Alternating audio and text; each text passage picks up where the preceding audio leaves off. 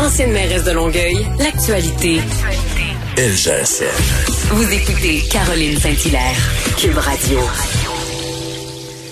Oui, hier, euh, c'était des, des, images, euh, disons-le, troublantes, euh, très, très tristes de la maman des deux jeunes fillettes décédées. et on voulait revenir justement avec la douleur que vit un parent, justement, au décès d'enfants comme ça. Et qui de mieux que pour nous en parler que le sénateur Boisvenu, Pierre-Hugues Boisvenu, bonjour. Madame Saint-Hilaire, bonne journée et euh, je, salue tous les gens qui nous écoutent ce matin.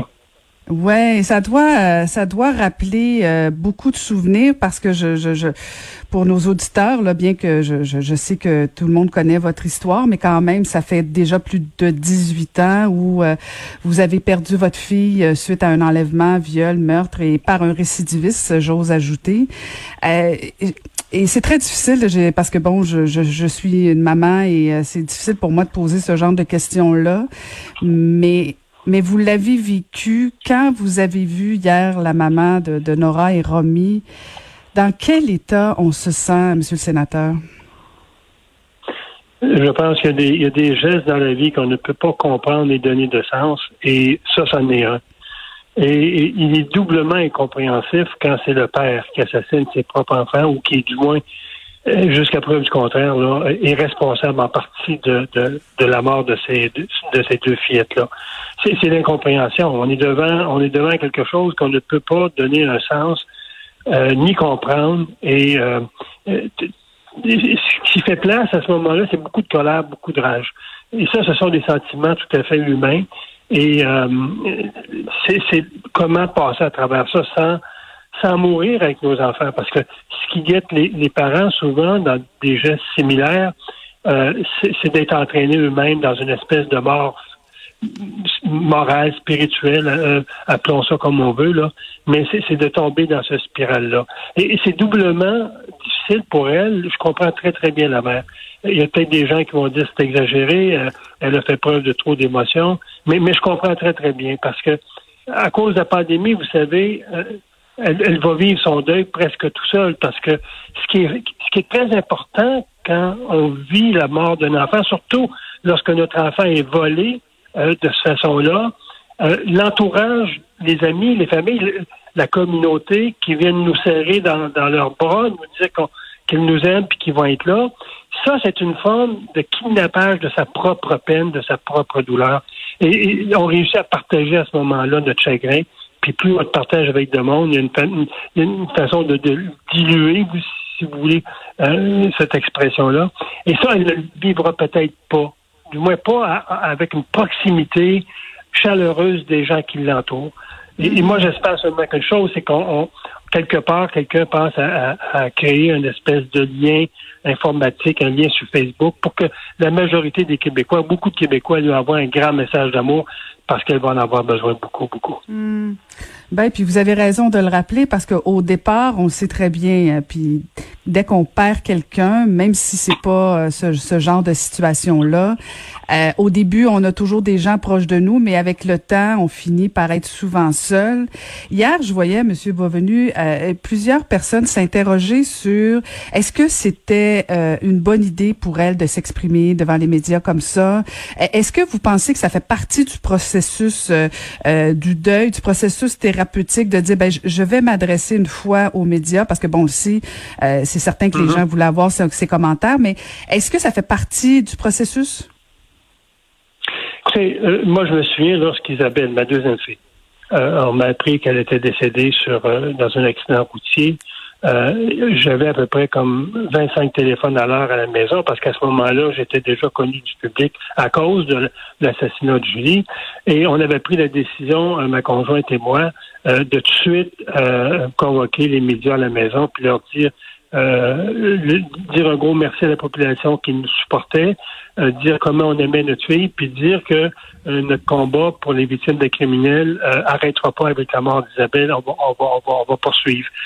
Il n'y a, pas, a pas un parent, il n'y a pas, a pas une façon unique d'être confronté à des événements de même. Chacun de nous, avec ses forces, ses faiblesses, avec sa foi, avec sa spiritualité, on va l'affronter du mieux possible. Donc, moi, je ne porte aucun jugement. Je dis, elle a pris cette décision-là, elle a cru, elle croit que c'est la meilleure pour elle, et elle l'a fait avec une très grande dignité, même si elle était envahie d'émotions, euh, était envahie là, de, d'incompréhension. Euh, il faut respecter ce geste-là parce que c'est un geste quand même éminemment généreux de sa part et possiblement le fait d'avoir l'avoir fait, euh, euh, ça va peut-être lui permettre demain de ne pas être constamment confronté aux médias. Elle le fait une fois pour tout et pour elle, elle a sans doute fermé la porte là-dessus. Euh, ce matin, euh, je me permets de vous faire écouter un extrait. Euh, ce matin, il y avait Nathalie, Nancy Roy, pardon, la directrice générale de l'Association des familles personnes assassinées mm. ou disparues, qui était à l'émission Pierre Nantel. J'ai un petit extrait pour vous. Il va falloir, premièrement, qu'on prouve qu'il y a eu assassinat, hein, qu'il y a eu euh, décès là, euh, causé par le père. Fait que ça, ça, une fois ça, il va falloir qu'elle fasse une demande, qu'elle dépose une demande à l'IVAC. Vous comprenez que quand on vit un deuil comme ça, ça devrait être plutôt le contraire. Hein. Les services devraient nous entourer et devraient nous offrir euh, tout de suite de l'aide psychologique. Je pense qu'il faudrait une table de concertation. Le ministre Jolin Barrette devrait asseoir les, les intervenants de première ligne ensemble, puis euh, urgemment changer la loi de l'IVAC. Ça fait des années qu'on le demande. Ça, c'est extrêmement urgent. Ça fait des années euh, que vous aussi vous demandez une modification de mm-hmm. la loi sur l'aide d'indemnisation des mm-hmm. victimes d'actes criminels. Est-ce que vous pensez que le ministre de la Justice a une opportunité ici euh, de modifier la loi? D'abord, c'est une promesse de la CAQ de, de, modifier. Euh, la CAQ a fait deux promesses. La première, c'est d'avoir un registre public des prédateurs sexuels, des prédateurs dangereux dans le premier mandat et de modifier la loi d'IVAC. Effectivement, la loi existe depuis 1971.